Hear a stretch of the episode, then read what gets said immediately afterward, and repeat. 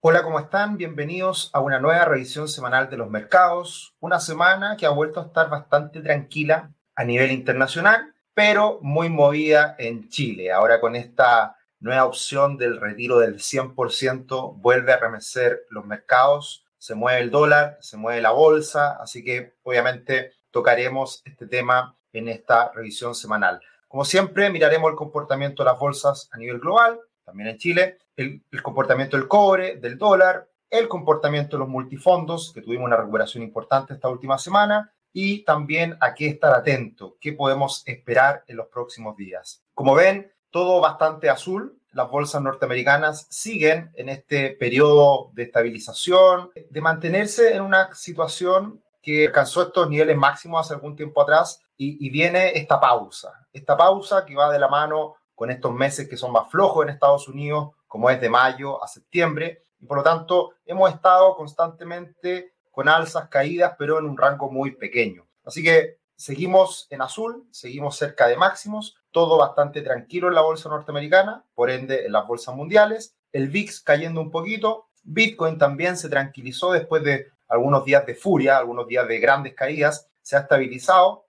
y el petróleo ha, ha seguido avanzando más de un 4% la última semana y el oro y el cobre cayendo. ¿Qué es lo que ha pasado en los últimos días? Bueno, todo bastante más verdecito, todo un poquito mejor en la última semana a raíz de este impulso de, los índices norteamericanos. Eh, dentro de lo que siempre destacamos, eh, Tesla, por ejemplo, cayendo un 5%, las grandes acciones de Estados Unidos, todas subiendo, pero de manera muy, muy, muy menor. Y vemos un impulso importante, si se dan cuenta, a la derecha al medio, ahí está el sector energía, que obviamente va muy de la mano con el alza del petróleo. Como el petróleo ha estado subiendo en los últimos días, el sector energético ligado al petróleo también lo pasa bien. Así que eh, eso es lo que podemos ver esta última semana, todo bastante tranquilo. Y algo que llama la atención nuevamente es el resurgimiento de las acciones meme, como se le ha llamado, todo mucho, mucho que ver con, con Reddit, con esta red social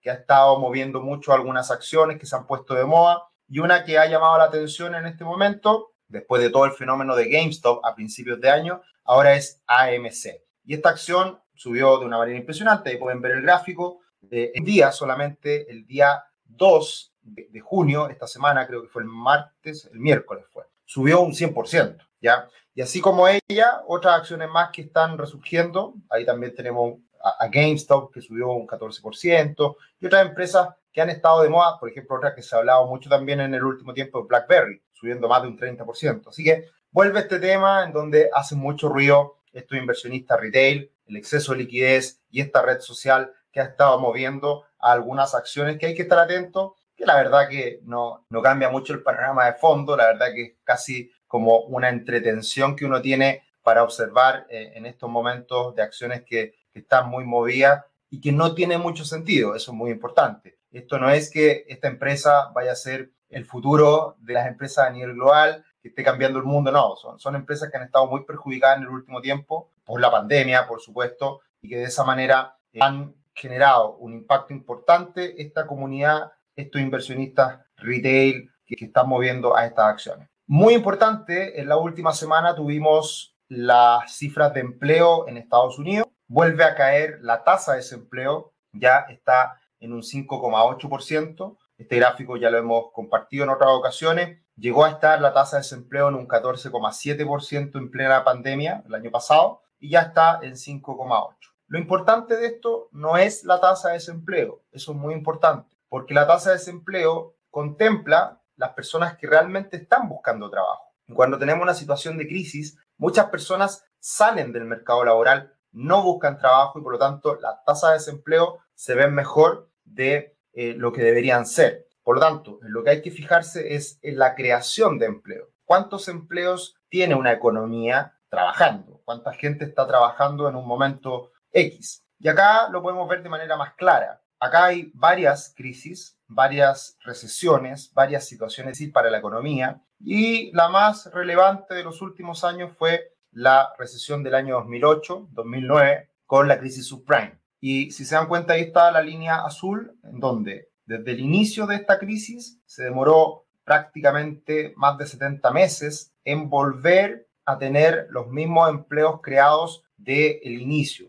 previo a la crisis. ¿Qué podemos ver ahora? Hay una recuperación importante, pero una recuperación en B, como se hablaba el año pasado, que se terminó cumpliendo, pero todavía estamos muy lejos de volver a recuperar todos los empleos destruidos en Estados Unidos a partir de la pandemia. Así que eso es lo que precisamente la Reserva Federal de Estados Unidos está fomentando con tasas de interés bajas y aceptando ciertos rebrotes inflacionarios, lo que dice la Reserva Federal es que precisamente lo que quiere es recuperar el empleo. Eso es muy importante para cualquier economía. Todos queremos eso. En Chile también, en América por supuesto. Todos queremos que se recupere el empleo a los niveles previos a la pandemia. Por lo tanto, siempre hay que mirar, por supuesto, la economía, la evolución de la economía, este año en Chile debiera ser muy fuerte, una recuperación de, ya muchos hablan más del 7%, pero eso debe ir acompañado de una recuperación del empleo. Y eso generalmente es algo que se demora más tiempo. Así que hay que tener en cuenta esto que se viene, digamos, va a ser la principal preocupación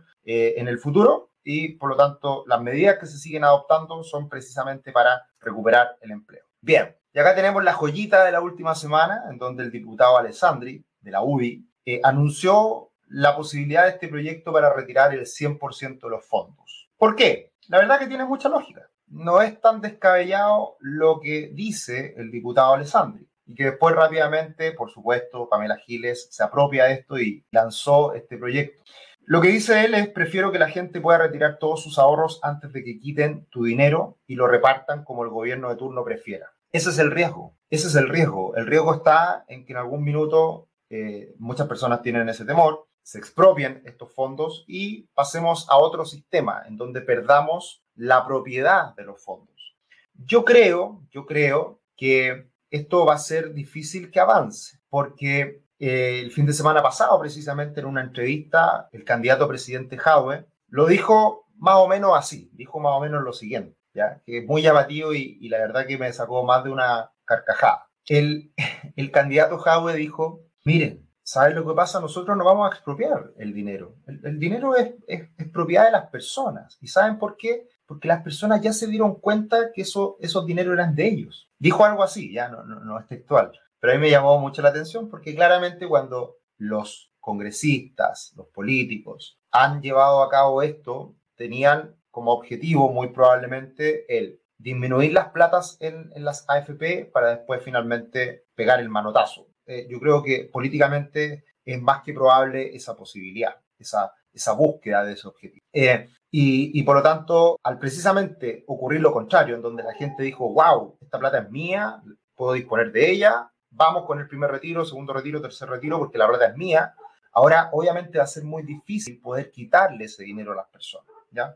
Ahora, lo más divertido de todo esto que pasó esta semana es esto que vemos acá. Luis Mesina, motor de No Más AFP, se mostró en contra de esta decisión. Impresionante cuando él todo el tiempo ha hablado de que hay que eliminar la FP y que hay que hacer otro sistema, claro, eh, si le quitan la plata, obviamente que califica de populismo y, y, tantas cosas. El chiste se cuenta solo y la verdad que en esa condición estamos en este momento. Lamentablemente tenemos que hablar de política, es, es lamentable, porque tiene toda relación con los mercados financieros. Lamentablemente este tipo de situaciones generó una caída de la bolsa un 4% ese día, generó una caída del dólar sin razón, porque precisamente ese día el cobre se desplomó y el dólar cayó precisamente por esta situación, y las tasas de la renta fija volvieron a aumentar. Entonces, todo eso es malo para el mercado chileno, todo eso nos termina afectando en nuestros ahorros, en nuestra inversión, que precisamente tiene algo de impacto, por supuesto, en los multifondos. Entonces, es lamentable que todo esto, este circo, eh, se esté dando en el día a día. Y bueno, lo único que yo quiero es que termine luego este año de elecciones porque obviamente que vamos a seguir escuchando este tipo de ideas y este tipo de discusión, este tipo de debate que tanto se critica a los técnicos y que bueno, por algo se critica a los técnicos. no tiene nada, ningún sentido todo esto que se habla. Bien, como siempre los dejamos cordialmente invitados a que se suscriban a nuestro canal, que nos den me gusta, que hagan sus, comentarios, que nos sigan en redes sociales, arroba Tricio, arroba RubixCL, Instagram, Twitter Agradecemos mucho el apoyo la última semana. Compraron muchos, muchos cursos en el Cyber Week en esta semana, que hicimos ofertas enormes de nuestros cursos, así que estamos contentísimos de que mucha gente se esté sumando a la comunidad y bueno, esperamos seguir acompañándolo acá aportando ese granito de arena para educar financieramente a las personas, para acompañarnos en estos momentos difíciles en que hay tanto ruido en la economía chilena, en los mercados y que obviamente hay muchas personas que están cuestionándose qué hacer de aquí en, adelante con sus ahorros, con sus inversiones, todo el ruido político que hay. Eh, esperemos que todo salga bien, es lo que queremos, pero bueno, aquí estaremos para acompañar y apoyar en las decisiones que puedan ir tomando. Bien, acá tenemos el comportamiento del cobre, eh, hubo una caída nuevamente, se está dando ahí una figura de estabilización, de pausa. Hay una zona de soporte importante en el cobre en los 4 dólares con 40 centavos, un poquito más abajo. Puede caer un poco más sin mayor problema.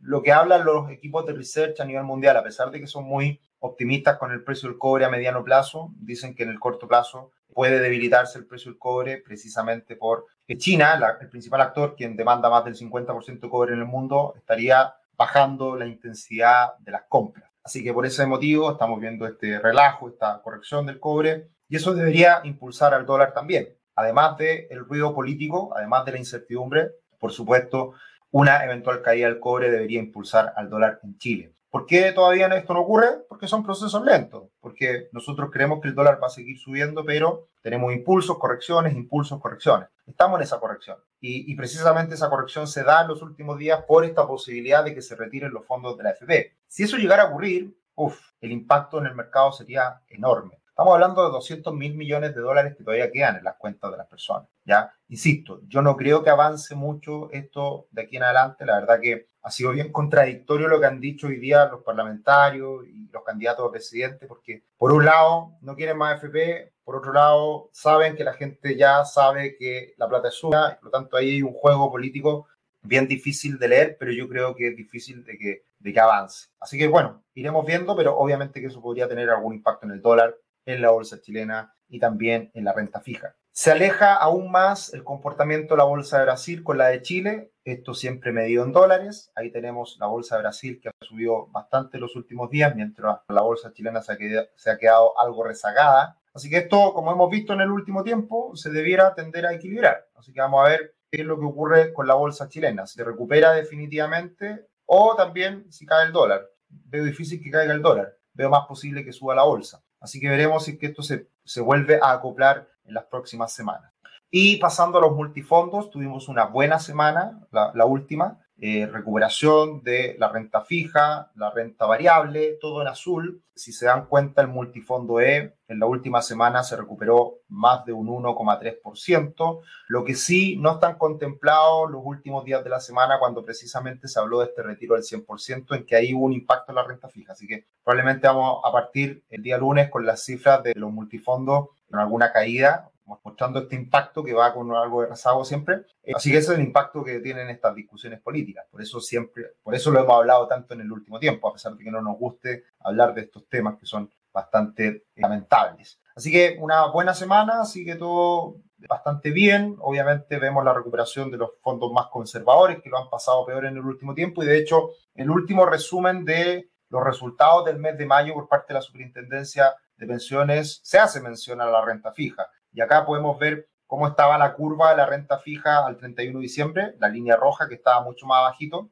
Y eso demuestra precisamente que las tasas estaban, estaban bien. Había mucha demanda por tasas, o sea, mucha demanda por renta fija. Y eso hacía que la renta fija estuviera bien. De hecho, el multifondo E este año alcanzó su máximo histórico a mediados de febrero. Y de ahí viene el desplome. Y, y ese desplome viene precisamente por lo que ha pasado políticamente este año en Chile. Eh, retiro del el tercer retiro de los fondos de pensiones y también las elecciones de constituyentes. Así que eso lleva a que las tasas hayan subido y por eso la renta fija se ha visto debilitada. Siempre es el efecto contrario. Bien, acá tenemos los resultados de mayo, esa importante del multifondo A, esto en términos reales, descontando la inflación, por lo tanto es la, la rentabilidad limpiecita. Y ahí tenemos que este año lleva el multifondo A un 6% de rentabilidad, el multifondo B 3,61%, multifondo C caída del 1,15%, y recordemos, desde el multifondo C hacia abajo tiene mucha renta fija los fondos. Por lo tanto, esos son los fondos que se han visto mayormente castigados. Mucha renta fija y mucha renta fija en Chile. Así que ahí está el impacto en los fondos más conservadores. En, los últimos 36 meses y desde que partieron los multifondos, la verdad que las rentabilidades eh, son bastante, están bastante en línea con la lógica de mayor riesgo, mayor retorno, menor riesgo, menor retorno. Ha sido coyuntural, ha sido algo del último tiempo lo que ha pasado con la renta fija y eso viene desde el estallido social, porque, insisto, la renta fija es chilena, por lo tanto, Chile se ha visto más riesgoso y por lo tanto eso le ha pegado a la renta fija chilena. Ese es un efecto precisamente de toda esta incertidumbre que hemos visto en el último tiempo. Y si hablamos de incertidumbre, ¿qué se viene? ¿Qué podemos esperar en los próximos días? Elecciones hoy en Perú. Así que veremos quién gana, si Castillo o Fujimori. Está, hay un empate técnico, como se dice en la encuesta, así que cualquier cosa puede pasar. ¿Y por qué es importante esto? Porque hay muchas empresas chilenas que tienen inversiones en Perú. Y ya hemos visto, más de algunos de ustedes puede haber visto uno que otro video del candidato Castillo, que dice que literalmente va a expropiar eh, algunas algunas inversiones y, todas las empresas son malas y un montón de cosas que se hablan y que obviamente han generado un riesgo enorme en el país vecino, lamentablemente. Y, veremos qué es lo que ocurre. Así que finalmente sale Castillo, es muy probable que la bolsa eh, tenga eh, impacto importante, la de Perú y por supuesto también la de Chile. Así que hay que estar atento mañana a la bolsa chilena para ver cuáles son, cuál es el impacto de esta situación. Estamos viendo días complejos en Latinoamérica, meses complejos años complejos, una historia compleja para Latinoamérica de populismo, de corrupción, de malos políticos y bueno, es lo que nos ha tocado vivir y a pesar de eso estamos acá, todos bien, avanzando lentamente, podría ser mejor, pero bueno, tampoco es tan terrible, hay que, hay que verlo como tal. Veremos qué es lo que pasa con Perú. Muy importante también esta semana, cifras de inflación en Estados Unidos. Muy importante. Hoy en día la cifra más importante a monitorear a nivel global es la inflación de Estados Unidos. El último registro fue inflación anualizada del 4,2%. 4,2% para Estados Unidos es harto. Así que veremos cómo queda la inflación. Muy importante la inflación subyacente, la que quita eh, los factores más, más volátiles como alimentos y energía Así que tenemos que estar atentos a esta cifra de inflación que se da a conocer el jueves en Estados Unidos y también ese día tenemos reunión de política monetaria en Europa. Así que va a ser un día bien potente el jueves porque todo esto está ahí, lo que está ocurriendo con el impulso monetario por parte de los bancos centrales y que está directamente relacionado con la inflación. Así que muy importante lo que pase en los próximos días. También en Chile vamos a tener inflación, así que vamos a tener una semana interesante para los mercados y cómo puedan moverse el oro, las tasas de interés, la bolsa. Así que muy atento a el día jueves. Y como lo hicimos la semana pasada y ahora también, un libro a recomendar,